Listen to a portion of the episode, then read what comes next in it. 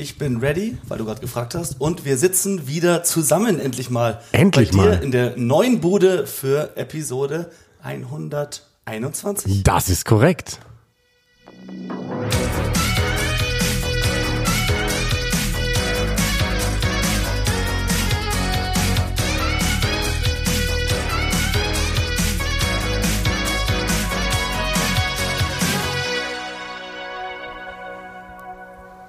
Glaube übrigens, wir sind der einzige Podcast, der so dumm ist, jedes Mal am Anfang die Episodennummer zu sagen, wenn sie eh dabei steht auf allen Anbietern. Ja, aber das ist ja jetzt nicht dumm. Nee. Ich finde auch, da kann man ein bisschen stolz drauf sein. Ja, voll. 121. 121 auch. Solche Mich, mich hat, mich hat äh, vor ein paar Tagen hat mich äh, quasi ein, ein neuer Babyfreund von uns äh, gefragt, ob das nicht eine Idee wäre, ähm, dass ich einen Podcast aufnehme. Und dann habe ich gesagt, ja, hab gerade die 120. Folge aufgenommen und habe mir dann auch gedacht, 120 Folgen ist schon geil. Und mal ganz ehrlich, wenn wir ein bisschen konsequenter gewesen wären, wären wir wahrscheinlich schon über 200, aber auch die 120 und jetzt die 121 machen schon deutlich stolz. Echt viel verschwendete Zeit für gar kein Geld. Ja, Wir geben eigentlich so- Geld aus dafür. so ist es, Aber so wir lieben es. den Sport und deswegen sitzen wir auch zusammen. Denn wir haben zwar auch andere Dinge im Kopf außer Rugby, aber es ist unsere große Leidenschaft. Und wir, bevor wir unseren eigenen Podcast aufgenommen haben gerade oder angefangen aufzunehmen, waren wir zu Gast bei Sportradio 360. Das äh, machen wir relativ regelmäßig, wenn beim Rugby was ansteht.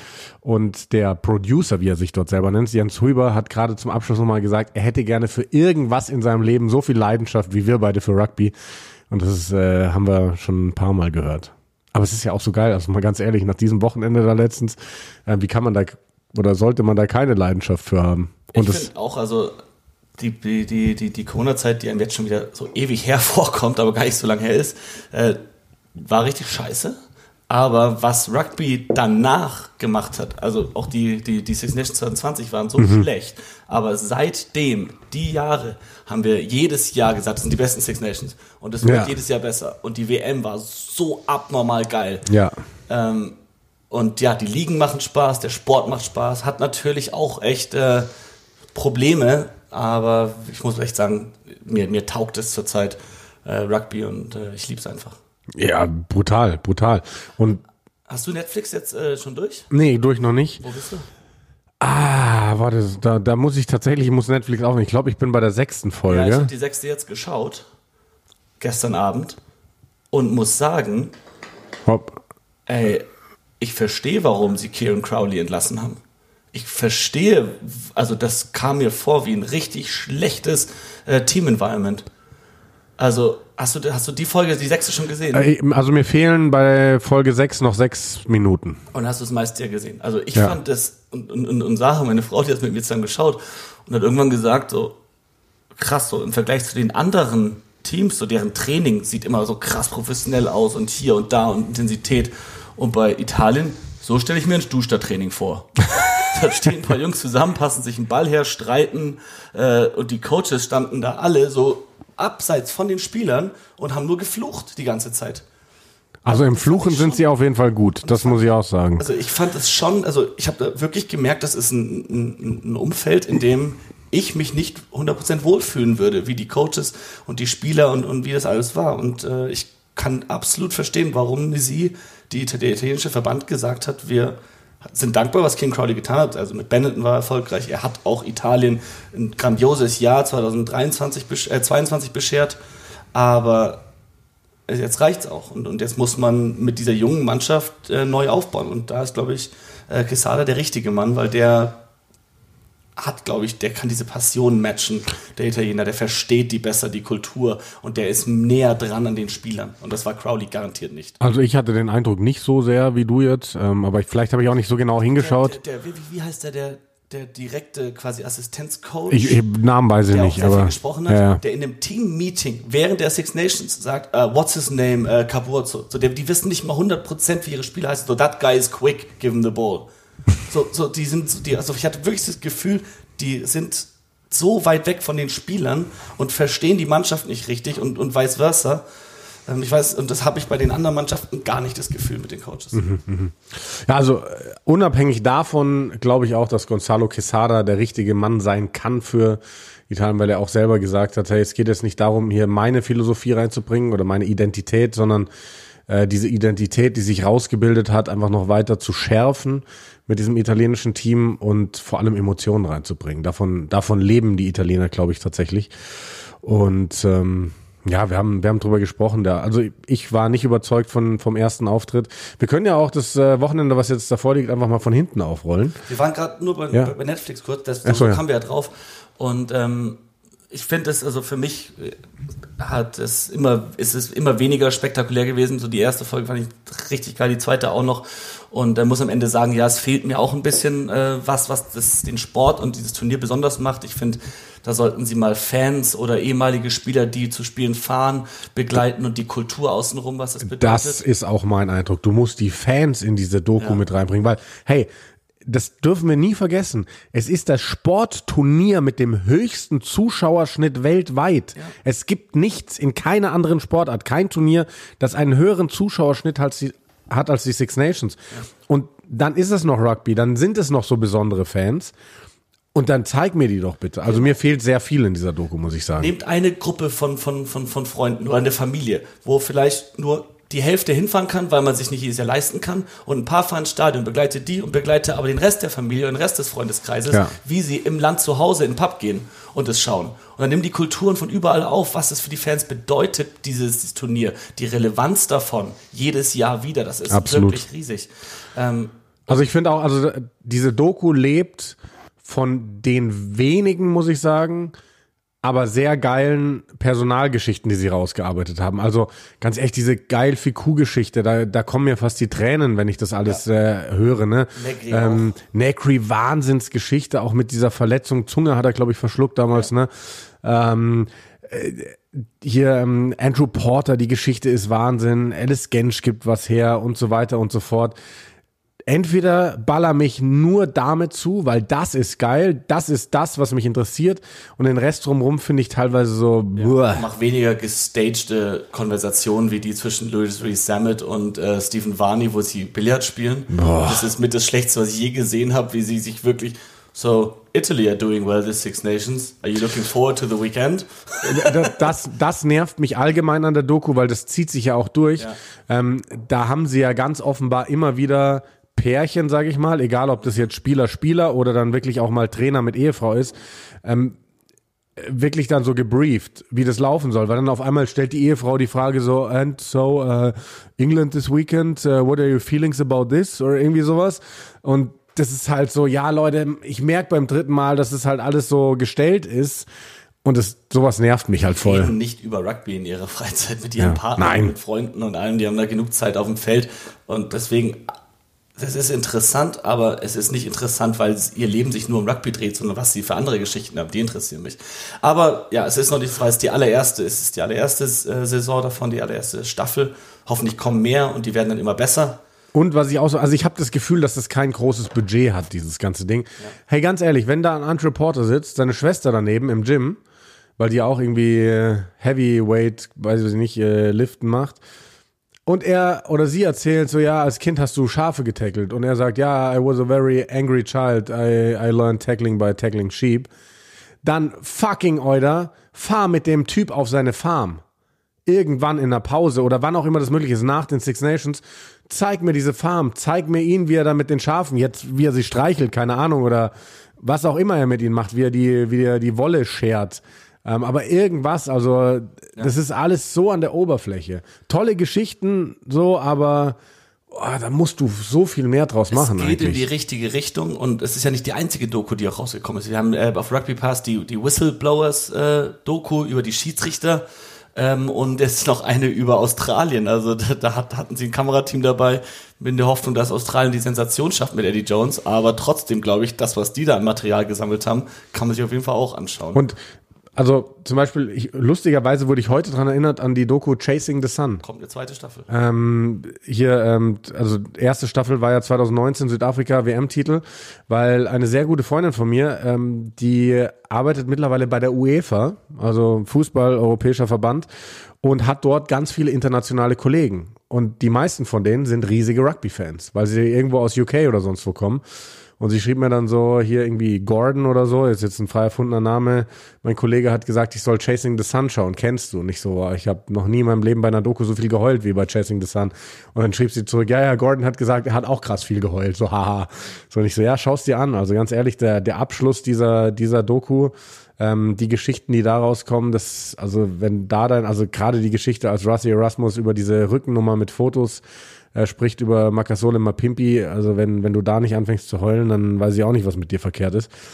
Ähm, es gibt so viele geile Dokus und ähm, wie gesagt, diese Netflix-Doku, wie du sagst, guter Ansatz, aber mir fehlt was. Ja. Sollen wir, sollen wir damit so, unser. Ja. Wir kommen jetzt mal zu den Spielen. Und meine Idee war ja, weil, weil wir bei Italien waren, ob wir einfach das Wochenende von hinten aufrollen. Mhm.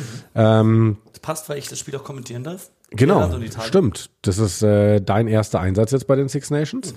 Irland, Italien, Sonntag 16 Uhr, heißt Sendestart More Than Sports TV 1550. Vielleicht auch da nochmal kurzer Hinweis in eigener Sache. Ähm, More Than Sports TV weiß selbst, es war teilweise eine Katastrophe, was mit den Streams gelaufen ist. Äh, sie haben da jetzt wohl nachgebessert bei den Dienstleistern und hoffen, dass das alles rund läuft. Genauso hatte ich ein Gespräch mit dem Geschäftsführer von Modern Sports TV, weil sie ja auch bei verschiedenen Anbietern laufen, Samsung und Magenta und so weiter und so fort. Und bei manchen Anbietern, weil es einfach die einzige Möglichkeit ist, wird willkürlich Werbung reingeschossen. Ähm, geht nicht anders, weil die ja irgendwie Geld verdienen müssen. Ähm, und jetzt haben die da irgendwie Marker gesetzt, das läuft über einen Dienstleister und ähm, das wird aber versetzt dann wohl bei den verschiedenen Anbietern äh, reingeschossen und jetzt arbeiten sie auch da an einer Lösung, dass das nicht mehr so blöd läuft. Äh, mir haben Leute gesagt, hey, Wales gegen Schottland, Endphase steht 26, 27 und auf einmal muss ich eine Minute Werbung schauen. Geht halt irgendwie gar nicht. Ähm, also Hoffnung ist, dass sich das alles, alles bessert und auch Halbzeitprogramm und so weiter und so fort. Aber ja. Ähm, nee, das ja. Also ich habe es ja aus der Schweiz geschaut über den äh, Webstream und habe es auch in der, in der App am Handy probiert. Und es hat schon sehr viel gehakt, immer wieder das Bild äh, ausgefallen, äh, man hat dann dich nicht gehört und das war schon ärgerlich, aber es war halt genauso wie letztes Jahr am, am letzten Spieltag, am finalen Spieltag. Und das liegt halt daran, wie viele Leute reinschalten. Und das ist jetzt einfach viel mehr noch als letztes Jahr, weil durch die WM Rugby so einen Aufschwung bekommen hat. Deswegen, da werden sie auf jeden Fall, kann ich mir vorstellen, was Serverkapazitäten angeht, da ein bisschen aufstocken müssen.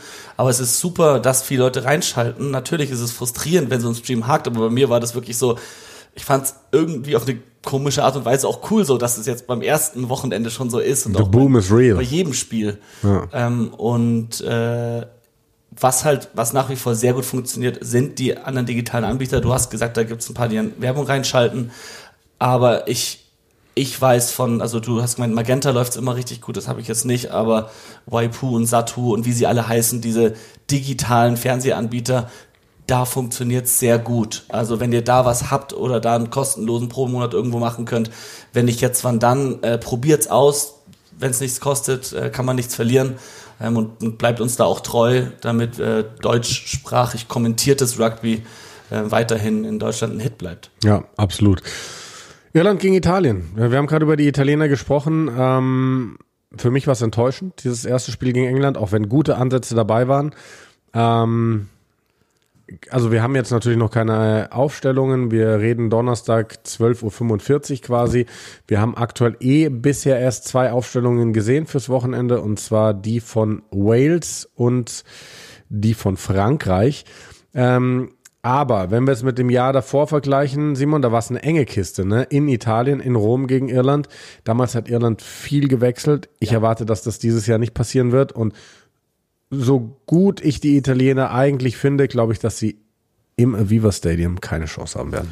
Ja, das kann ich kurz halten, bin ich genau deiner Meinung. Ähm, wir müssen auf die Aufstellung warten. Letztes Jahr hat Andy Farrell viel gewechselt. Sie waren der Favorit und wären fast dann auf die Schnauze geflogen gegen Italien. Das wird ihm, kann ich mir nicht vorstellen, dass es ihm nochmal passiert. Vor allem, weil Italien ja echt gute Ansätze gegen England gezeigt hat. Ähm, und Irland ja auch auch wenn sie sehr deutlich gegen Frankreich gewonnen haben, noch nicht die perfekte Mannschaft ist. Ähm, nicht so wie vor einem Jahr. Lange nicht so gut wie vor einem Jahr oder bei der WM.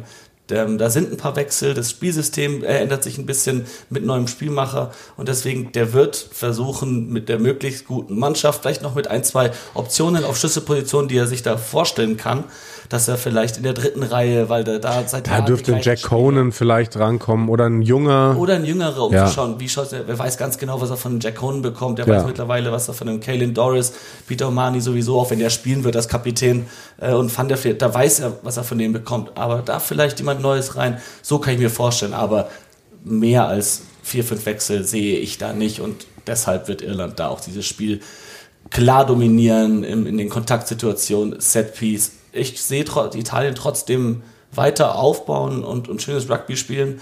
Ähm, wenn ihr Fantasy macht, bei mir hat es dieses Jahr leider nicht geklappt. Würde ich das stimmt, Michele, ihr seid nicht reingekommen, ne? Nee, Dennis und du. Ja.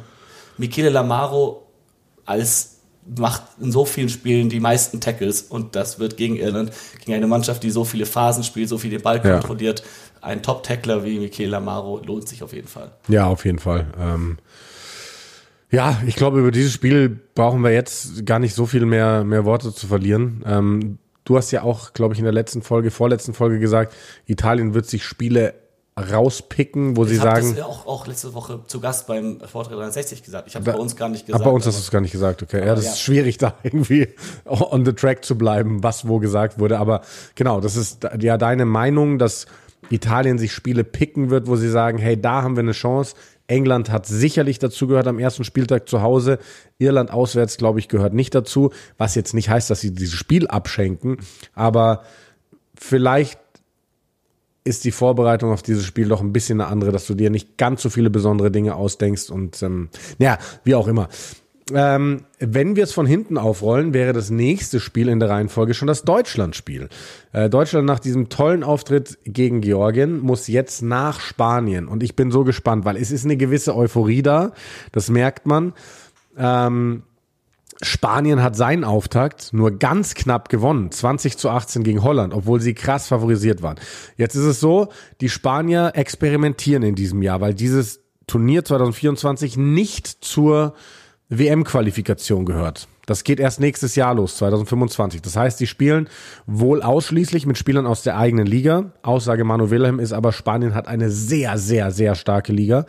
So, und jetzt bin ich mal gespannt. Ähm, wir haben große Erwartungen nach dem Georgien-Spiel, aber ich warne, ich warne, ich glaube, dass Deutschland theoretisch, also Deutschland kann dieses Spiel gewinnen, kann dieses Spiel gewinnen. Ich glaube aber auch, dass Deutschland dieses Spiel weitaus höher verlieren kann als das Georgien-Spiel, weil uns, glaube ich, die Spanier von ihrer Spielanlage nicht gut liegen. Das ist eine so, so schnelle Mannschaft. Und mit der Aufstellung, die wir hatten, haben wir ja gesehen, konnten wir die Körperlichkeit abseits des Gedränges der Georgier wahnsinnig gut matchen.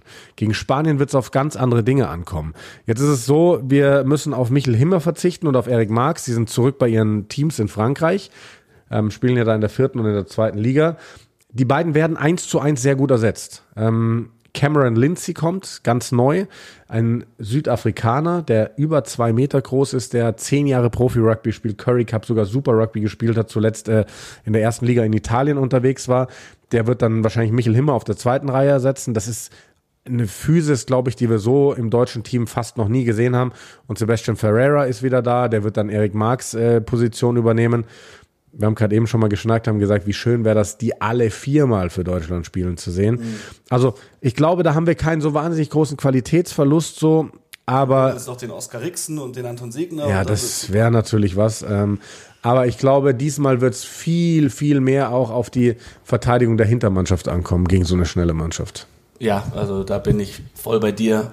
Aber das kann ja auch helfen. Also das wichtige Spiel kommt dann äh, gegen die Niederlande. Äh, und es ist vielleicht gut, da so ein hartes Spiel gegen Georgien, gegen diesen schweren georgischen Sturm gehabt zu haben, wo man gesehen hat, okay, unser Angriff ist eigentlich ganz gut und wir können Mannschaften auf der Mannschaft verletzen. Jetzt hast du eine Mannschaft mit Spanien, die ein schnelleres Rugby spielen, vor allem bei sich zu Hause, wo du wahrscheinlich schauen musst, wie kannst du da mit dem Tempo mithalten. Und wenn das nicht klappt, weißt du, woran du arbeiten kannst und kannst im Spiel auch versuchen, mit dem hohen Tempo mitzuhalten, damit dich dann auch ein anderer Gegner später nicht mehr überraschen kann. Ja. Deswegen, also für mich sind Spiele für Deutschland gerade auch eine große Vorbereitung auf dann die wichtigen, die zählen, wo es um die Platzierungen geht und sich oben zu halten.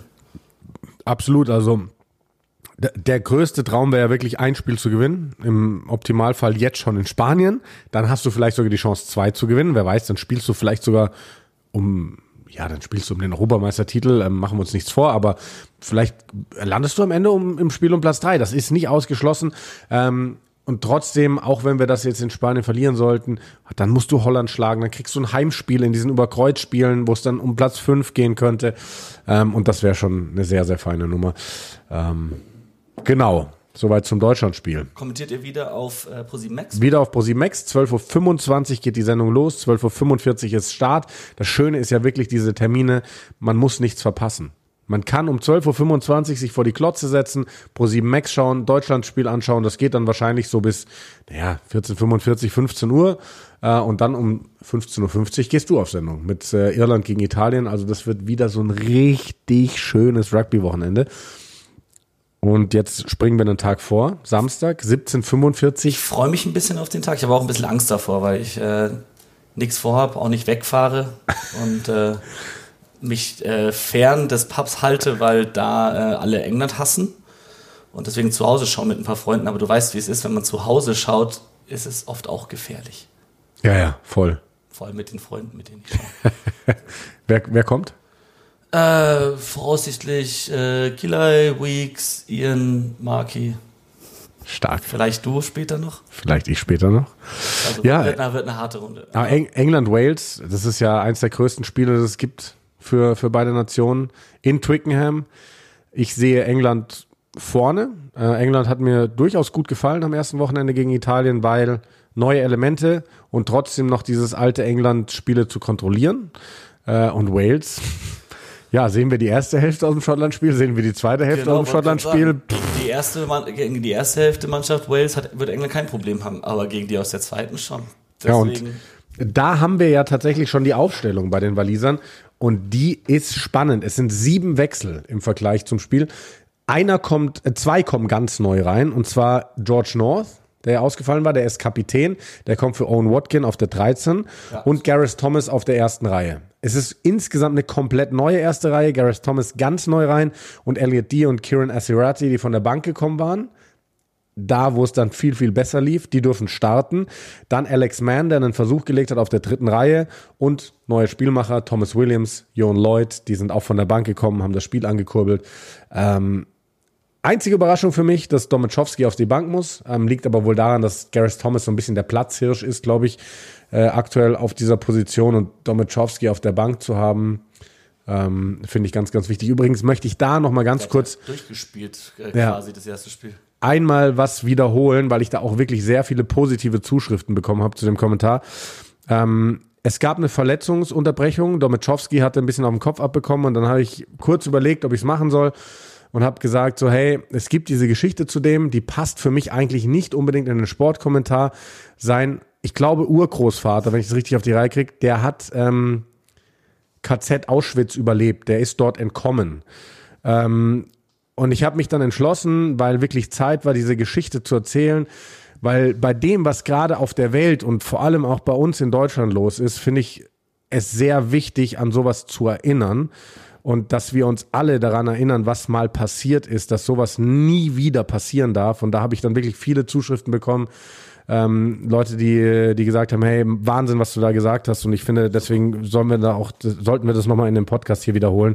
Ich hab's ähm, gehört live. Trag das raus, und ja. Dachte mir so, huh, mutig. Ja, ja, aber das. aber ich erinnere mich auch noch, als das mit dem äh, Russland-Ukraine-Krieg angefangen hat ja. und ich und dir ja eine Schweigeminute gemacht haben, das ganz neu war und, und man nicht wusste, wie schon so und ich dann auch mich dazu äußern musste und ja, ist gar nicht einfach, sowas dann zu machen. Vor allem, wenn man nicht direktes Feedback von dem Gegenüber oder von der Menge oder so bekommt, sondern das so rein sagt in die, in die, in die ja. Stille. Es ist nicht zu unterschätzen, äh, wie schwer das ist, dann auch als Kommentator in der Öffentlichkeit dann so eine persönliche Meinung dann auch äh, preiszugeben. Aber ich, ich fand ja, ich fand, fand saumutig von dir und, und gut. Also das ist natürlich ja. äh, nicht zu bestreiten, dass das absolut stimmt und dass äh, auch in diesem Land ähm, dass das gut ist, dass man da, oder dass das nicht gut ist im Sinne von dass es in eine Richtung geht, äh, sozial und kulturell, wo man es einfach immer wieder erwähnen muss, dass, dass wir hier eine ziemlich dreckige Vergangenheit haben und, äh, das auf keinen Fall verharmlosen dürfen und äh, irgendwelche Leute an die Macht lassen, die das tun. Ja, absolut. Und deswegen sei das an dieser Stelle auch nochmal gesagt. Ähm, so viel zur walisischen Mannschaft. Ähm, und da bin ich, ich bin so gespannt. Also Wales ist ja vielleicht so die Wundertüte, naja, oh Gott, oh Gott, Wundertüten. Sind nicht alle Wundertüten außer Irland irgendwie dieses Jahr? Doch. Es ist, ja, also, vielleicht ja, ist die Wundertüte von, von Wales noch ein bisschen praller. Von Irland und Schottland weißt du am besten, was du erwarten kannst. Von Schottland? Finde, ja, da kommen wir gleich noch dazu. Also da können wir dann mal diskutieren. Ich, ja, können wir gleich diskutieren. Aber ja, nee, es sind viele Wundertüten dabei. Aber ja. du warst bei Wales, sorry, ich wollte dich. Ja, nee, also äh, über Wales eigentlich genug gesagt. Also ich, ich hoffe, dass diese Mannschaft so annähernd das spielen kann. Ist natürlich auch die Frage, wie gehst du ein Spiel in Twickenham an? Also gerade die Jungs, die da eingewechselt wurden im Schottland-Spiel, die kamen in ein Spiel, das verloren war ne, in dem du keine Chance mehr hattest. Und sowas kann dich ja auf einem Rugbyfeld total beflügeln. Ne, dann dann spielst du halt High Risk, weil ja, lass noch zwei Versuche für den Gegner passieren, ist auch schon egal, ob du 27-0 oder 39-0 verlierst, völlig egal, dann gehst du ja mit einem ganz anderen Mindset ran. So, und da hat dann auf einmal alles funktioniert bei den Walisern, alles funktioniert, kaum noch Fehler, alles ging, die Bälle sind gelaufen und hier und da und die Bälle sind gesprungen, wie es sein sollte. Kannst du mit so einer Einstellung in ein Spiel in Twickenham reingehen? Ich weiß es nicht, aber es wäre schön, wenn es funktionieren würde, weil ich glaube, dann können wir ein spektakuläres Rugby-Spiel sehen. Ja, wir haben Dienstag ja schon drüber gesprochen und ich glaube halt, dass auch das äh, Principality Stadium, das Cardiff eine große Rolle gespielt hat, die Fans und die hast du in Twickenham nicht. In Twickenham hast du einen ganz anderen Crowd da und du hast Engländer, die sich auf dem Platz sehr wohlfühlen. Auch das fand ich in der, in der Netflix-Doku ganz cool zu hören, dass in Penny Hill Park, wo in dem Hotel, wo die Engländer immer sich treffen, dass sie da einen Platz haben, der genau nach Maß des Twickenham Platzes mhm. ist, wo sie halt trainieren. Also wenn George Ford wieder spielen sollte, der kennt dieses Feld in- und auswendig, der weiß ganz genau, wo die Kicks hin müssen. Ähm, und ja, also bei, also bei Wales Aufstellung haben wir gesehen. Ich bin auf die England-Aufstellung gespannt und äh, ja. Die kommt leider erst so in zwei Stunden, ja. nachdem wir hier aufgenommen haben. Ging sich zeitlich nicht anders aus bei uns. Aber ist ja auch völlig okay. Und übrigens, wo du das gerade ansprichst, ne, die Plätze, das ist ja schon Wahnsinn. Also dann dieses Auftaktspiel von mhm. Irland in Frankreich, du spielst in Marseille. Dieser Platz ist nur 94 Meter ja, lang. Das, das Mahlfeld ist gefühlt drei Meter lang. Dieser eine Kick von James Lowe, da hat er halt mal wieder draufgebolzt und dann ist das Ding ja fast hinten rausgerollt. Ja. Und der war ja selber, glaube ich, überrascht oder erschrocken und hat sich gedacht, fuck, äh, ganz vergessen, dieses Feld ist so kurz. Und dann hatte er so wahnsinnig Glück, dass der irgendwie einen halben Meter oder 30 Zentimeter vor der hinteren Mallinie liegen geblieben ist. Auf der anderen Seite in Rom, Rom, das Malfeld, da kannst du ja, da kannst du ja noch einen 100 Meter Sprint machen hinten ja. raus. Das ist ja Wahnsinn. Ähm, also das ist, das hat durchaus Einfluss auf Spiel. Ich erinnere mich auch äh, auf unserem Niveau als Stuhlstadt das erste Mal ein Derby in der zweiten Bundesliga gegen den MRFC gewonnen hat, lag das mit daran, dass der MRFC einmal durch unser Mahlfeld durchgelaufen ist. Da ist der Wing durchgegangen. So und hat den Ball so hinter Mahlfeld. Einfach, einfach, einfach dumm. Jetzt kommt der hier noch das, das große Bashing. Wer macht denn sowas?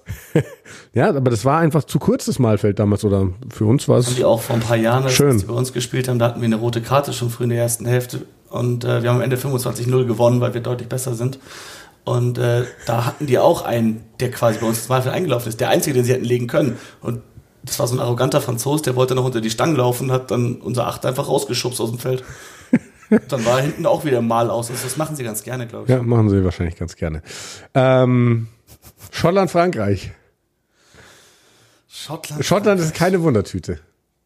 Also für mich ist dieses Spiel eine Riesenwundertüte, weil ja, was. Weil es wieder eine rote Karte geben wird. Ah nee, Auas spielt nicht. ähm, also was ich gemeint hatte mit, mit Schottland ist für mich recht berechenbar, ist personell haben die nicht viel umgestellt oder stellen sie nicht viel um. Ähm, also Können sie auch nicht. Alleine, sie haben, glaube ich, die meisten Spieler von allen Six Nations Mannschaften von der WM übernommen. Äh, sie haben seit Jahren jetzt eigentlich einen ähnlichen Spielstil. Dieses Spiel in Wales war so komisch wegen der walisischen Mannschaft. Wegen der Taktik in der ersten Hälfte, wo die alles weggekickt haben, alles den Schotten in die Arme gekickt haben und Phil Russell schalten und walten konnte, wie er wollte. Und die dann in der zweiten Hälfte ja, abgeschaltet haben. Mhm. Und äh, ja, nicht mehr wirklich äh, sich auf den Gegner eingestellt haben. Und Wales dann getrieben von ja so einer wir haben nichts zu verlieren, lass volles Risikospielmentalität gegen den Gegner, der nicht 100% verteidigt, weil das muss man sagen, die Schotten, die waren nicht mehr 100% da. Aber mhm. das ist wegen dieser ersten Hälfte. Wenn die erste Hälfte enger ist, wenn Wales von Anfang an gut spielt, passiert das Schottland nicht. Deswegen aus schottischer Sicht wäre ich gar, also Gregor Townsend wird absolut sauer sein. Wir haben es in der Netflix-Doku Finn Russell war absolut sauer.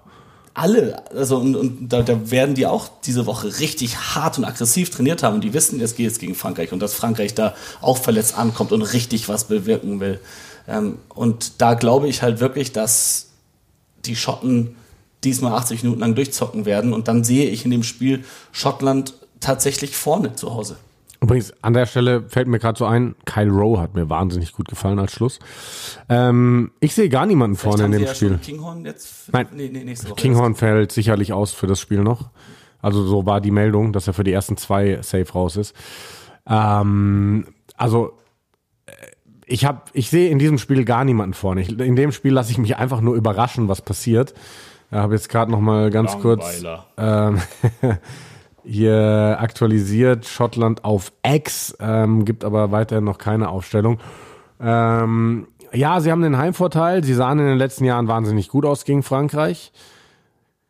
Ich würde mir wünschen, dass Schottland gewinnt, weil ich Irland sehr dominant sehe in diesem Turnier. Und wir haben am letzten Spieltag Irland gegen Schottland. Und wie geil wäre das, wenn beide Mannschaften mit vier Siegen da reingehen würden? Und wenn du wirklich nicht nur einen Six Nations Decider hättest, sondern einen Grand Slam Decider. So wer das gewinnt, gewinnt den Grand Slam. Das wäre phänomenal. Und bei den Franzosen, Simon, da ist natürlich die Frage, was war da los? Ist das ein Rückfall in alte Zeiten? Ähm, und spannend ist die Aufstellung. Es sind nur zwei Wechsel. Ich glaube, da hatten die meisten ich inklusive, mehr Wechsel erwartet. Vor allem, weil ein Wechsel erzwungen ist. Paul Willemse ist gesperrt worden für seine rote Karte, zwei Spiele. Für ihn kommt Cameron Walkie rein auf der zweiten Reihe. Und Biel Biarré kommt rein als Speedster statt Moefana. Das war ja für viele auch überraschend am ersten Spieltag, dass das andersrum war. Ähm, ja, so ein bisschen die Chance für quasi dieselbe Mannschaft äh, zu beweisen, dass es doch geht. Ne? Aber wo hättest du denn gewechselt? Ich schaue mir gerade auch die Mannschaft an ich wüsste nicht, auf welcher Position du da noch wechseln kannst, weil für mich war es kein Problem auf bestimmten Positionen. Das hat sich durch die ganze Mannschaft durchgezogen. Und da muss man sagen. Aber gerade dann versuchst du doch zu wechseln, oder? Also ich glaube, und wir vorhin, als wir interviewt wurden, kurz äh, für, für Sportradio 360, hat mich äh, der, der Nikola gefragt, was muss Frankreich tun, um wieder besser zu werden? Und ich habe gesagt, ich glaube, da müssen einfach ein paar ganz, ganz harte und ehrliche Gespräche stattfinden. Mhm. Weil scheinbar, und wir haben das unterschätzt und Sie haben es wahrscheinlich auch unterschätzt, war, wie sehr Ihnen diese, diese, dieses Ausscheiden aus der WM, Heim-WM, äh, geschadet hat. Die Kultur der Franzosen, dieser Hype, das war alles auf Frankreich 2023, die Weltmeisterschaft ja. äh, ausgelegt. Das hat, das war wirklich das Fundament. Und das hat man denen mal richtig schön unter den Füßen weggezogen. Mhm. Sauber, der Chess und Kobe. und, ähm, und deswegen, das müssen sie sich eingestehen. Sie müssen ganz ehrlich sein, die müssen sich mit Sportpsychologen arbeiten und zugeben, wie sehr das ihnen geschadet hat und dass das Gerüst wackelt, das sie aufgebaut haben.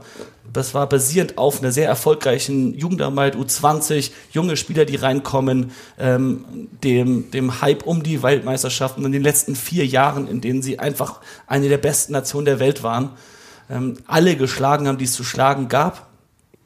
Auch ein paar Niederlagen, aber nicht zu viele. Äh, einfach eine fantastische Mannschaft und, und darauf müssen sie sich wieder erst äh, konzentrieren und dass es weitergeht und dass es einfach mehr Spaß macht, auch wenn es nicht eine Heim-WM ist, Spiele zu gewinnen. Und dann ist diese Mannschaft, die sie jetzt auch wieder aufgestellt haben, für mich schon die richtige, auch wie sie in der, in der Liga und im Champions Cup spielen. Das sind fantastische Spieler. Ja, natürlich. Und äh, aber ich glaube tatsächlich, da, dass, dass das tiefer sitzt, dass der, der Stachel tiefer sitzt und dass die vielleicht eine richtige Krise jetzt kommt. Jetzt eine Niederlage in Schottland und dann. Äh, dann äh, Halleluja. Es gibt jetzt schon Rufe. Ja, nach, ja, ja. ja. Äh, Neuer Trainer raus. und so. Ähm, übrigens, vor dem Turnier hast du einen französischen Sieg prophezeit, ne? Du hast gesagt, wenn Schottland den Auftakt gewinnt, dann verlieren sie zu Hause gegen Frankreich. Hast du zumindest mir gesagt. Ja, aber schauen wir mal, wie es. Ähm, ja, Äh, okay, das ist, ich, ich laber auch immer viel Scheiße, muss man sagen. ähm, nee, aber es ist, ist durchaus möglich nach wie vor. Hast du die Story mitbekommen, Galtier, wann das angefangen hat, dass Leute ihn kritisiert haben? Also direkt nach dem Ausscheiden bei der WM natürlich. das da mit, was- mit diesem ja, Nudisten-Beach. genau, dass der auf dem FKK-Strand paar da- Tage nach Ausscheiden. An der Stelle auch nochmal, ich komme nicht mehr so viel dazu, englischsprachige Podcasts zu hören. Aber dein Lieblings ist ja, glaube ich, The Good, The Bad and The Rugby, ne? Ah ja, einer der- der, einer der. Lieblings. Ähm, ich habe mir den angehört vom ersten Wochenende mit so vielen sensationellen Gästen. Also das ist wirklich sensationell. Und dann Ben Kaiser, der ja immer wieder überall... Ja. Die Geschichten, die der Typ erzählt, und von dem kam das ja auch mit Galtier Genau, und diesem äh, Nacktstrand und sowas. Und er hat noch, ich komme gerade nicht drauf, er hat noch eine Geschichte erzählt. Da wollte ich dir eigentlich noch eine Nachricht schreiben. So, hast du das gehört? Ich weiß, welche du meinst. Äh, Gonzalo Quesada und Galtier. Ja, zum Beispiel, ein, ja, aber ich meine, glaube ich, sogar noch eine andere. Das ist Quesada auch war Wahnsinn. 10 bei, war das, war das, Genau, äh, die hassen sich, die beiden, Und ja, ja. Galtier war Coach und Quesada hat als Zehner sich getraut, quasi aufzusprechen und Ja, zu ja. kritisieren und die haben dann nicht miteinander Ja, ja, geredet. ja, ja. Wird auch interessant bei dem Spiel. Aber sorry, damit ihr nicht komplett verwirrt seid, die Story geht, dass ein paar Tage nach dem äh, WM-Ausscheiden Galtier halt von äh, Paparazzi äh, ja, fotografiert wurde auf einem FK, an einem FKK-Strand mit seiner Partnerin, wo er halt komplett nackt gelaufen ist und irgendwie gelacht hat. Und das darf er meiner Meinung Er nach. hatte darf die das Brille an. komplett- Und er hatte natürlich noch seine Brille an. das ist das Einzige, was er anhatte.